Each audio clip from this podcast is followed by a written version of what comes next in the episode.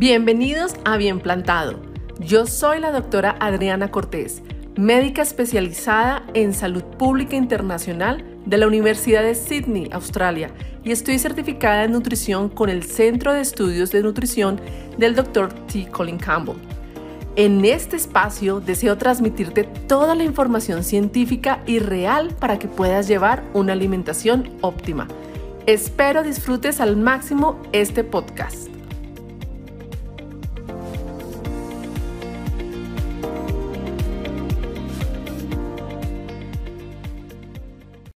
Mi nombre es Adriana Cortés, yo soy médico y eh, yo me gradué de medicina ya hace más de 18 años.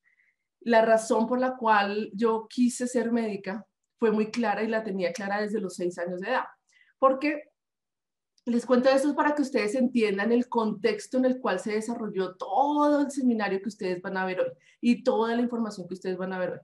Cuando yo tenía 6 años de edad, un episodio que nunca se me va a olvidar y es ver a mi papá a los 39 años de edad teniendo su segundo preinfarto. Él ya había a los 33 años tenido uno, este era su segundo preinfarto. Estábamos en un evento en un circo, mi papá empezó a sentirse muy mal, mi mamá ya sabía que podía estar pasando, lo sacó afuera. Cuando con nosotros alcanzamos a salir, mi papá ya estaba en el suelo, tenía la cara más o menos verde, mi mamá supremamente angustiada, le subieron los pies y lo llevaron, llevaron a una ambulancia y lo llamaron inmediatamente. Gracias a esa atención inmediata, eh, mi papá pudo sobrepasar el, evento. Pero yo recuerdo cuando nosotros íbamos caminando al hospital porque mi mamá se fue nos dejó con un familiar, eh, un papá, imagínense, de cuatro hijos a los 39 años. Pues la angustia de mi mamá era terrible porque pues ella no quería que su, que su esposo y el papá de sus hijos se fuera.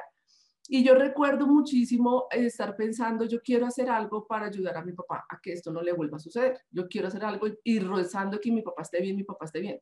Cuando llegamos al hospital, algo sucedió que es bastante chistoso, y que, pero que a mí me causó una, una impresión de chiquita muy grande. Y es ver a mi papá ya de pie. Yo dije, pero ¿cómo así? Mi papá estaba tan mal y ya está de pie y ya lo curaron tan rápido. Pues lo que interpreta una niña de seis años. Y lo que pasa es que mi papá eh, estaba dándole el infarto, pero estaba en urgencias y le pusieron a un señor al lado que estaba recién accidentado. Entonces, imagínense ustedes, pues, la imagen, la sangre, los gritos, todo el dolor. Mi papá es súper asquiento a todo. Entonces, mi papá llegó y dijo, a mí no me pone la lava este señor y se paró. Obviamente, ya después de que él estaba parado, los médicos y los enfermeros, señor, usted está teniendo un infarto, acuéstese, pero lo pusieron en otro lado. Pero de todas maneras eso causó una impresión muy grande en mí desde pequeña, de que dije, yo quiero ser médica.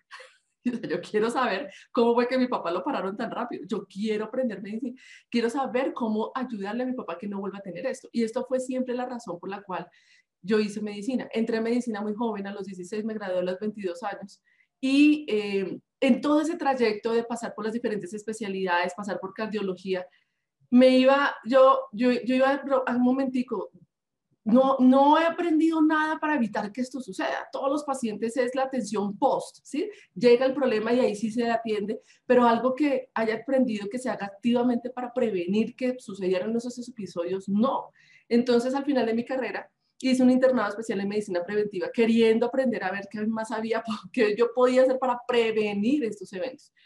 Y eh, me encontré con eh, protocolos muy generales, recomendaciones muy generales, a nivel de todo tipo, no solamente de nutrición, sino a nivel de todo tipo. Y eran los pacientes crónicos, llegaban uno tras otro, tres, cada mes, cada dos meses, cada tres meses, ¿sí? Eh, y era el medicamento, venga, le receto el medicamento, venga, tomes estos exámenes y vuelven tres meses. Entonces, así era con todos los pacientes crónicos de enfermedad cardiovascular, renal, diabetes, hipertensión, fibromialgia, enfermedades autoinmunes. Entonces, a mí eso internamente me hizo buscar algo más, alguna otra solución, porque dije, no puede ser, esto no puede parar ahí.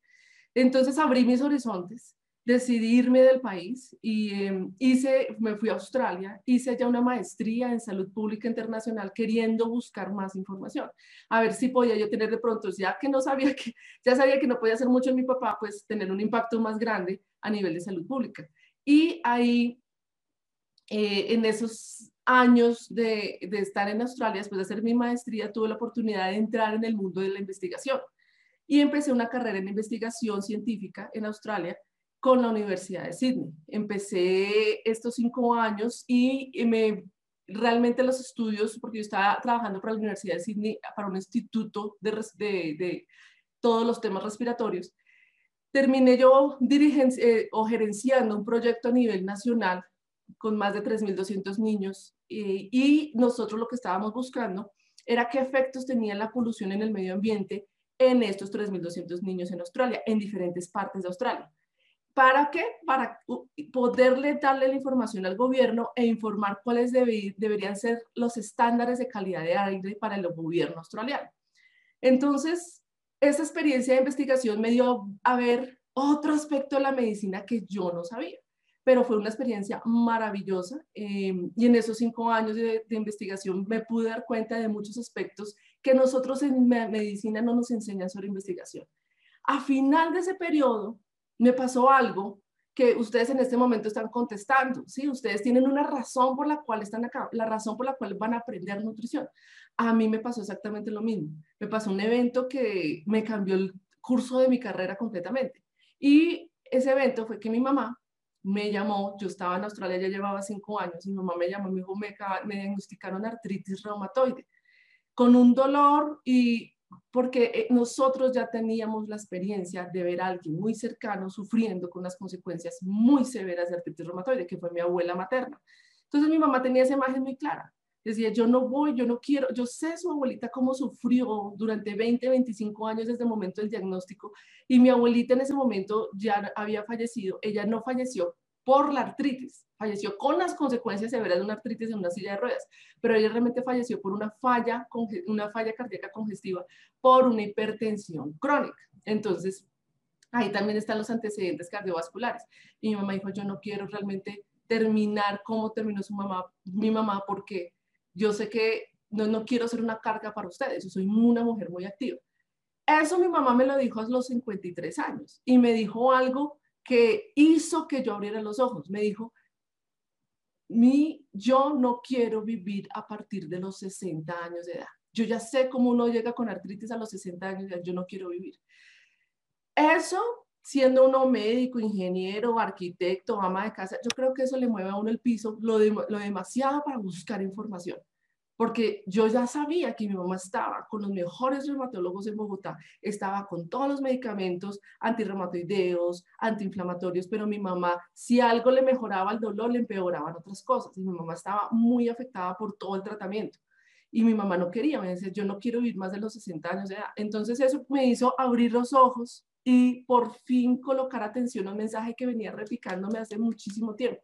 Y era un mensaje del que ahora es mi esposo, en ese momento era mi novio, que me decía, Adriana, la alimentación es importante, Adriana, la alimentación es importante, Adriana, la alimentación es importante. Y yo no quería escuchar por la sencilla razón. Pero aquí les voy a leer y les voy a, voy a finalizar la votación para compartir, porque ustedes en este momento tienen de pronto, muy probablemente, un dolor inminente. Algo que ustedes dicen, no quiero más seguir tomando estos medicamentos, o quiero bajar la dosis de los medicamentos, o no quiero seguir experimentando los efectos adversos, o quiero, o estoy recién diagnosticada con alguna enfermedad cardiovascular, diabetes, con hipotiroidismo, y con, quiero hacer alguna solución. O, por ejemplo, ustedes acá yo veo que el 28% de ustedes quiere aprender cómo solucionar el sobrepeso y la obesidad, algo que es muy prevalente en nuestros países. La gran mayoría de ustedes quiere aprender, obviamente, cómo eh, aprender sobre la nutrición óptima para el ser humano aquí el 18% sobre proteínas, tenemos gente que quiere aclarar dudas sobre los carbohidratos, sobre las grasas, y también tenemos un porcentaje muy importante de cómo fortalecer las, el sistema inmune de la alimentación, y eso lo vamos a hablar hoy, y eso les va a quedar a ustedes supremamente claro. ¿Cuál es la mejor alimentación para fortalecer nuestro sistema inmune, especialmente en este momento que nos estamos enfrentando a semejante pandemia, en los números que nos estamos enfrentando en Latinoamérica? Entonces, todo eso lo vamos a aprender y esas son sus razones para haberse conectado, para haberse inscrito y después haberse conectado a un seminario de nutrición. Eso fue lo que me pasó. Yo tuve una razón muy importante para tener que abrir los ojos, pero yo no quería, y pasó durante meses, yo no quería colocar atención a ese mensaje que me estaba dando mi esposo de que la alimentación es importante, porque dije, si, si fuera tan importante, ¿sí? Yo pasé por una de las mejores universidades de Colombia. Yo, yo soy graduada de la Universidad Javeriana. Yo me fui a Australia a expandir y a ampliar mis conocimientos y a mí no me mencionaron mucho de esto, casi nada. Y aquí es donde quiero hacer un paréntesis de mi historia para a ustedes hacerles caer de cuenta de un punto muy importante, ¿sí? Un punto que les va a hacer entender por qué hay tanta confusión en nutrición. No es el único punto, claramente, pero contribuye en una forma muy importante. Y es el siguiente, yo les voy a hacer una pregunta. De todo lo que nosotros en este, en este planeta Tierra, si todos estamos aquí viviendo en este planeta Tierra, exponiéndonos a diferentes factores en el medio ambiente por medio de nuestros sentidos. Entonces nosotros escuchamos, nosotros vemos, nosotros olemos, nosotros sentimos, nosotros ¿sí? degustamos o probamos. De todas esas, ¿qué ustedes creen que afecta más al cuerpo humano? Y yo puse, las, puse seis cosas, no cinco, lo que uno huele, lo que uno come, lo que uno toca, lo que uno escucha y lo que uno siente aquí en la cabeza, ¿sí? Yo no estoy diciendo que una sea o, o solamente una sea la que afecta al cuerpo humano, sino estoy preguntando a ustedes, ¿cuál creen que es la que más afecta al cuerpo humano? Entonces voy a compartir los resultados. Y miren, ustedes la lógica les dice que lo que uno come es lo que más afecta al cuerpo humano, ¿cierto? La gran mayoría opinó eso. Obviamente sí, lo que uno escucha, lo que uno ve, lo que uno siente es muy importante y de eso vamos a hablar brevemente. Pero lo que uno come, y eso es lo que ustedes van a aprender todo el día hoy, es lo que más afecta al cuerpo humano. Eso no lo dice la lógica y eso no lo dice la ciencia. Si ustedes pudieran expander toda la superficie de su eh, de su tracto respiratorio alto, ¿cierto? Y bajo. Si usted, y, es que eso es lo que pasa, solamente el tracto respiratorio alto aquí contaría por qué, porque todo lo que nosotros respiramos no termina hasta abajo, nosotros tenemos ciertos filtros. Entonces, si ustedes pudieran extender la superficie de todo tracto respiratorio alto, ustedes se dan cuenta que no les da más de 50 metros cuadrados. La piel, si ustedes extienden toda la piel, no les da más de 2 metros cuadrados. Pero si ustedes extienden, pudieran extender todo el tracto digestivo que ustedes tienen, desde la boca hasta abajo, ustedes podrían cubrir una superficie de 200 metros cuadrados, más o menos el tamaño de una cancha de tenis. Entonces ustedes, la lógica se los dice, la ciencia se los avala, que lo que más afecta al cuerpo humano es lo que nosotros comemos. ¿Sí? En ese orden de ideas, las personas que estudiaron ¿sí? y profesionalmente trabajan para el cuidado de ese ser humano, que somos los profesionales de la salud, ¿sí? hablando exactamente los, los, los médicos, ¿ustedes cuánto creen que nosotros como médicos recibimos de educación en nutrición en toda nuestra carrera?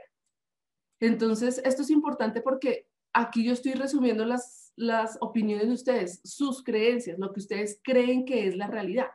¿Cuánto tiempo de educación sobre nutrición ustedes creen que los médicos recibimos en toda la carrera? O sea, si la nutrición es lo que más afecta al cuerpo humano y nosotros los médicos somos los que hemos estudiado 6, 10 años en aprender qué podemos recomendar para ese cuerpo humano, para su salud, prevención de enfermedad o para resolver sus problemas de, de salud, ¿ustedes cuánto creen, sí? que nosotros los médicos recibimos en toda la carrera. Lo puse en porcentajes. Entonces, ustedes creen que es el 10%, se están imaginando que es mínimo un semestre completo, o sea, seis meses dedicados a aprender sobre nutrición. Si ustedes aquí veo que pusieron 30, hay unos que pusieron 70%, es que es más o menos los, porque si hablamos aquí en Latinoamérica son 12 semestres, hablaríamos un poco más de 7 semestres en su totalidad aprendiendo sobre nutrición. ¿Sí? O sea, siete semestres solamente aprendiendo. Para nosotros, ¿sí? Saber exactamente qué es lo que le está afectando a la persona, qué de esas cosas que le está afectando, incluyendo la nutrición, ha producido su enfermedad y por lo tanto qué recomendaciones darles, ¿cierto? Y ustedes van a ver que, y este es uno de los seminarios en donde un mayor porcentaje, el 35% de ustedes opina que los médicos recibimos menos del 10% del tiempo de educación en nutrición en medicina. Pero si ustedes ven el resto de porcentajes, ¿sí? El, el 10 al 20, al 30, 40, pues aquí podemos concluir rápidamente que el 65% de ustedes, el 65% de la población, y yo encuentro a veces porcentajes muchísimo más altos, 90% de las de ustedes, pero hoy fue 65. Miren, hay personas que opinan que nosotros recibimos el 90 100% de educación en nutrición el 65% de ustedes opina que nosotros por lo menos, por lo menos recibimos un semestre completo en nutrición. Bueno, aquí es donde ustedes van a quedar completamente sorprendidos. Porque les quiero decir la realidad y el promedio mundial de educación en nutrición en las facultades de medicina en el mundo es de 20 horas, no al semestre, 20 horas en toda la carrera. 20 horas de educación en nutrición a los médicos en toda la carrera. No nos han dado la mejor herramienta para combatir todas las enfermedades crónicas degenerativas por las cuales están muriendo los pacientes hoy en día. Y esto tiene muchos orígenes. No solamente es la facultad de medicina, no solamente, esto va muchísimo más arriba. Ustedes tienen que pensar, ¿sí? ¿Quién es el que determina los pensums de las facultades de medicina? Esto, si ustedes lo ven desde el punto de vista de instituciones, la prioridad que se le da a la nutrición es mínima. Hay unos institutos nacionales, de, se llaman institutos nacionales de salud, que son la agencia principal de financiamiento de investigación en el mundo entero. O sea, si uno como investigador logra que los institutos nacionales de salud en Estados Unidos le patrocinen y le financien su, trabajo, es por lo que es excelente investigador o tiene ideas bastante interesantes para investigar. Y obviamente que sus estudios son de alta calidad. Esos institutos nacionales de salud se dividen en diferentes departamentos. Entonces hay 27. Está el del corazón, está el del pulmón, está el del riñón, está el de la parte endocrina, está el del cerebro, neurología, está diferentes. ¿Ustedes pueden creer que en las 27 no hay ningún instituto nacional de salud dedicado a la nutrición? Entonces vemos que el problema va mucho más arriba. Cuando ya de pronto un médico aprende sobre nutrición de una forma, de forma particular, ¿sí? No de, la, no de la facultad claramente, porque pues si le dan 20 horas no aprendió nada. Cuando ya quiere practicar de todas las formas que tiene el gobierno, por lo menos hablo de Estados Unidos, el gobierno federal, para recompensar al médico y que pueda cobrar por sus servicios, entonces hay 130 subsecciones para que ellos puedan decir, bueno, yo voy a cobrar por esto, yo voy a cobrar por esto. No hay ninguna dedicada a nutrición. Entonces vemos que es un problema más a nivel institucional y un problema mucho más a nivel gubernamental. Nosotros, los médicos, no nos han dado la mejor herramienta para combatir estas enfermedades crónicas degenerativas. Y yo Entonces esa es una de las razones por las cuales yo no estaba dispuesta a escuchar que la alimentación tenía que ver algo con la enfermedad de mi mamá pero como mi mamá me puso el panorama de esa forma, que iba a vivir seis años más, pues yo me puse a buscar, a investigar. Yo tengo que buscar si hay algo, algo que de pronto yo no había aprendido.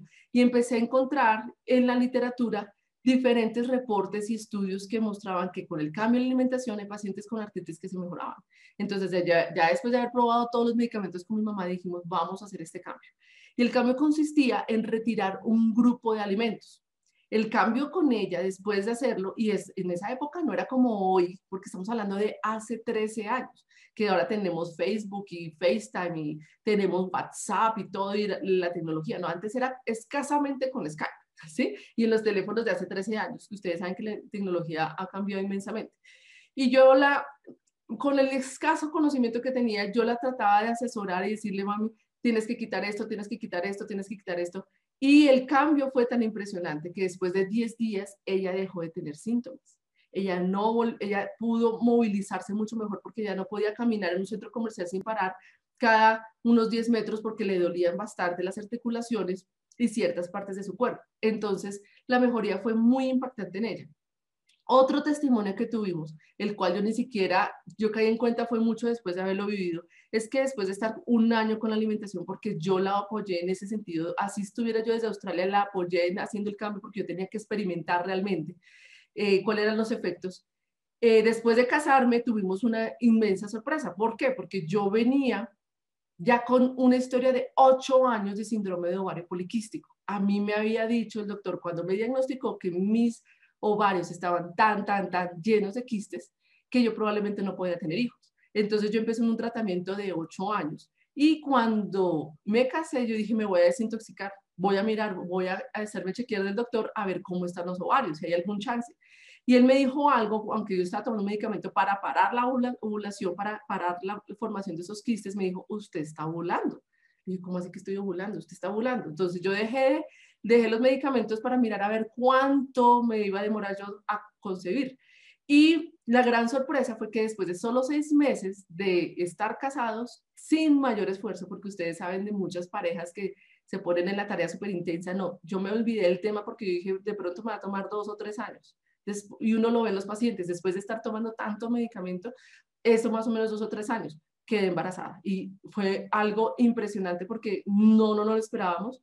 Y eh, fue otra verificación de que la alimentación sí tenía un impacto importante.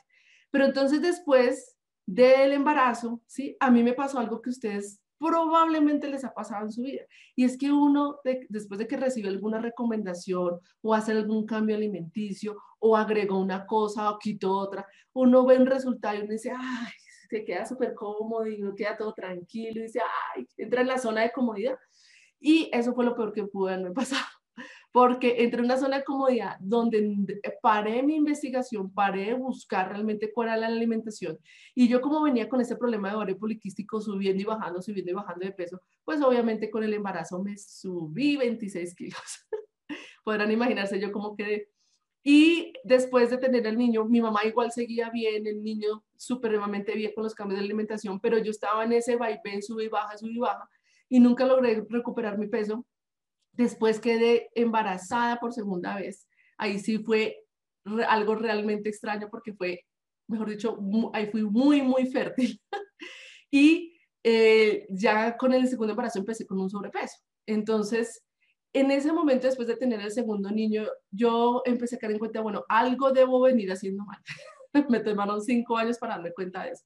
Algo debo seguir haciendo mal porque, aunque mi mamá sigue sin síntomas, yo no he podido recuperar mi peso el peso que yo tenía muy de joven. Y ahí fue cuando un amigo me dijo, nosotros estábamos de nuevo en Australia, me dijo algo que también cambió mi carrera profesional de, por vida y me dijo lo siguiente, Adriana, si usted quiere aprender realmente sobre nutrición, y esa recomendación se las voy a hacer también a ustedes, si ustedes quieren realmente aprender sobre nutrición, usted tiene que ir a las fuentes originales, a las personas que le han dedicado toda su vida en el estudio de nutrición. Porque no es cuestión de ver uno o dos o tres artículos, tiene que ir a la fuente, las personas que realmente saben y han sacado conclusiones muy grandes. Y una de las principales personas que está viva todavía hoy, hoy día, y él me, él me dijo, usted tiene que conocer el trabajo del doctor Colin Campbell. Y me dijo, usted tiene que leerse este libro. Y me presentó el libro del estudio de Chile el doctor Colin Campbell, vamos a hablar bastante de él, entonces no se preocupen porque ustedes van a ver el nombre de él más adelante. Pero él me dijo, usted tiene que leerse el estudio de China. Yo, eh, cuando empecé a empaparme sobre el material del doctor Campbell, este incluso no fue el primer libro que me leí de él, fue otro que se llama Hall.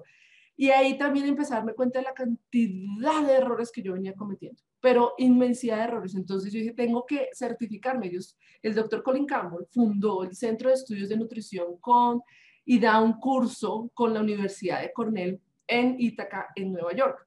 Y yo dije, tengo que hacerme el certificado, sí, yo sufrí un certificado de nutrición para aprender más. Después de hacer ese curso, quedé impresionada de todas las cosas que venía haciendo mal. Y empecé a buscar qué información había de esto tan valioso en español. Porque yo empecé a buscar, y ustedes como lo hubieran hecho hace cinco o seis años, la información en español sobre la alimentación óptima para el ser humano estaba desorganizada, habían páginas no muy bien presentadas, es que yo todavía las tengo en mi memoria, no muy bien representadas, no referenciadas. Entonces dije, pues si alguien vea esta información tan importante en un formato de estos o sin referencias científicas, pues no lo va a creer. Entonces me puse en el trabajo de contactar al doctor Colin Campbell y dije, yo me gradué de su certificado, nosotros necesitamos esta información en español, necesitamos que esto esté. Y ahí fue cuando tomamos la decisión de devolvernos a Colombia eh, y esa fue una de las razones. Yo quería contribuir a que esta información se diseminara en español. Después de seis meses de estar hablando con ellos y ellos buscando traducción y todo, eh, logramos nosotros y nos dieron el gran honor de nominarnos como traductores oficiales de la página de él. Y yo se las voy a mandar por el chat. Les voy a mandar la página del doctor Colin Campbell, nutritionstudies.org, una de las páginas más importantes que hay en nutrición hoy en el mundo, en el día. Y eh, ese ha sido uno de los mejores trabajos que yo he tenido en toda mi historia profesional. Me dieron la traducción porque pues vengo yo de una familia bilingüe, ¿cierto? Y como médico les gustó mucho que toda la información médica pues quedara bien traducida.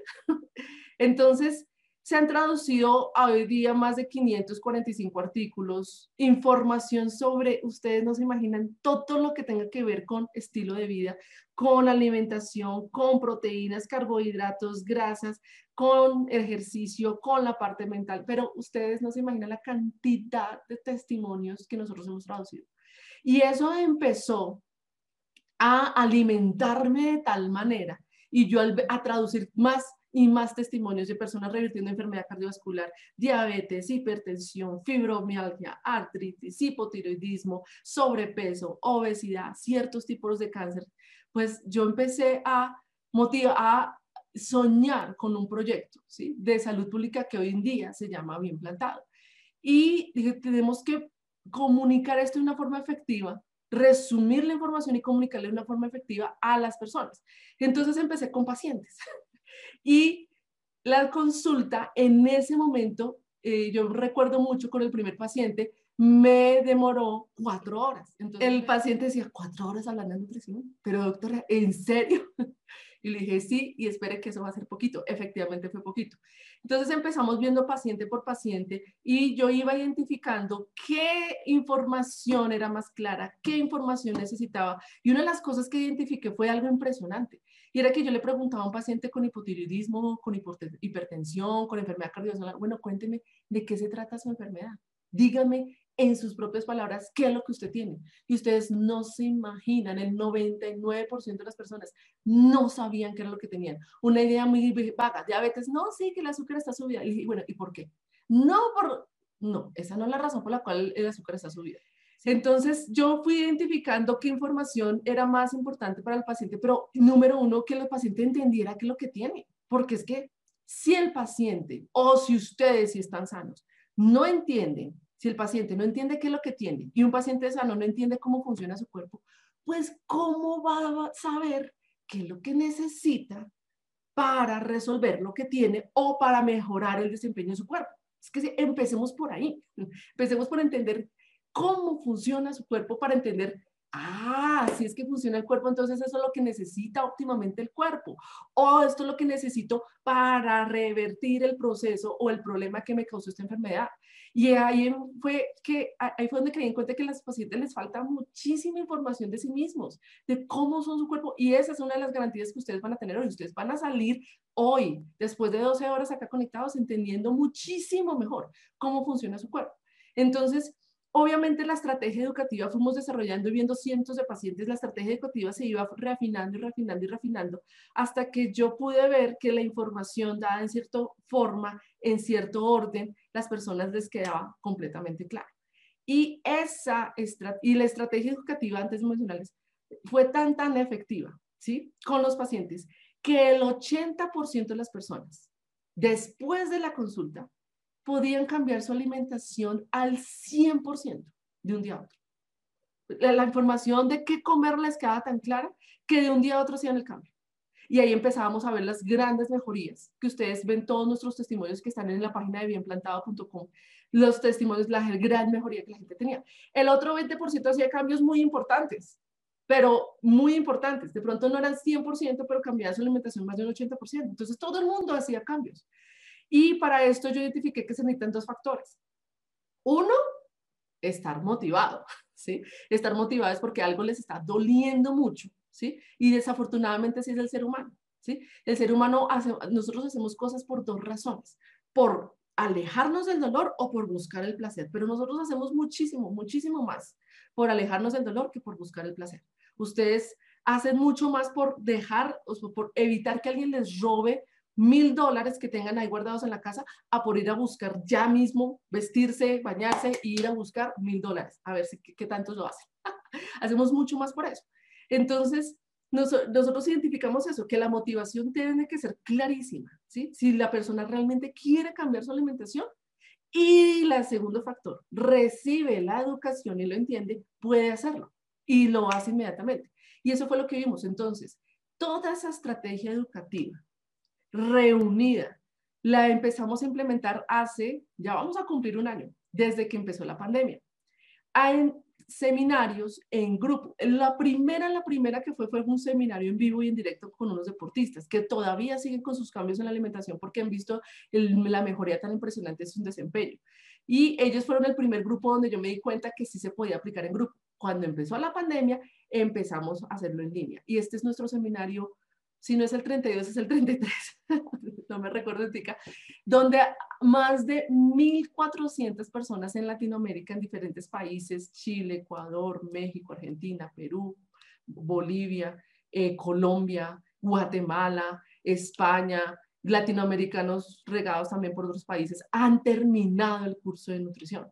¿sí? Muchas personas se conectan, pero yo sé que no todos los que están conectados van a terminarlo, porque hay información que mejor dicho, es muy clara y de pronto puede ¿sí? Eh, eh, eh, chocar con muchas creencias que ustedes tienen, pero vamos a verlas paso a paso para que ustedes lo vayan analizando. Ustedes de forma gratuita van a recibir esa misma estrategia educativa. Y entonces, no siendo más, esa es la historia de Bien Plantado y así es que se creó esta iniciativa de salud pública.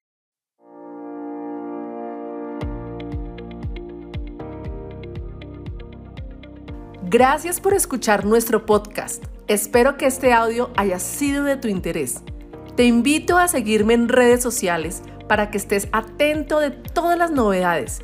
Búscanos en Facebook e Instagram como arroba C bien plantado y en YouTube como bien plantado.